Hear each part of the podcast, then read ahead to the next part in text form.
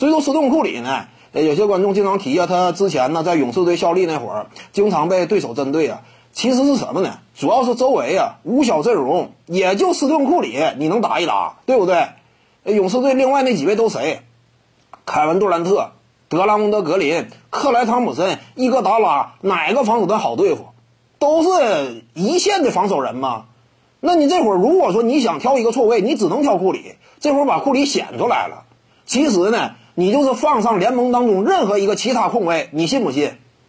跟库里身边那四位相比，跟那四大金刚相比，其他球队真要说我想单吃的话，我也得挑你控卫位置打。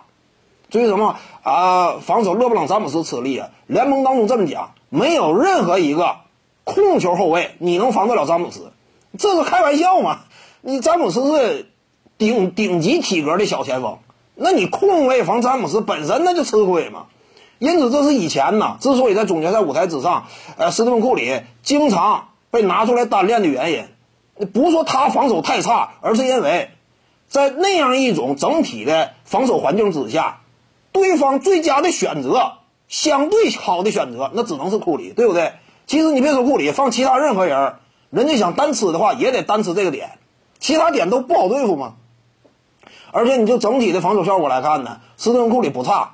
整体一对一单防这块，无论是之前呢打了一个西部决赛面对胡子，还是说总决赛面对勒布朗詹姆斯，他的防守效果，最终你看跟他对位打出的整体命中率，那是相对低的。这说明什么？防守端一是足够努力，对不对？二是呢，呃，因为本身呢篮球智商也相对较高，做出的判断呢也很到位，再加队友的配合，整个战术方方面，科尔啊，全队。给予库里的这样一种支持，打出的效果是不错的。徐静宇的八堂表达课在喜马拉雅平台已经同步上线了。各位观众要是有兴趣的话呢，可以点击进入到我的个人主页当中，在专辑页面下您就可以找到它了。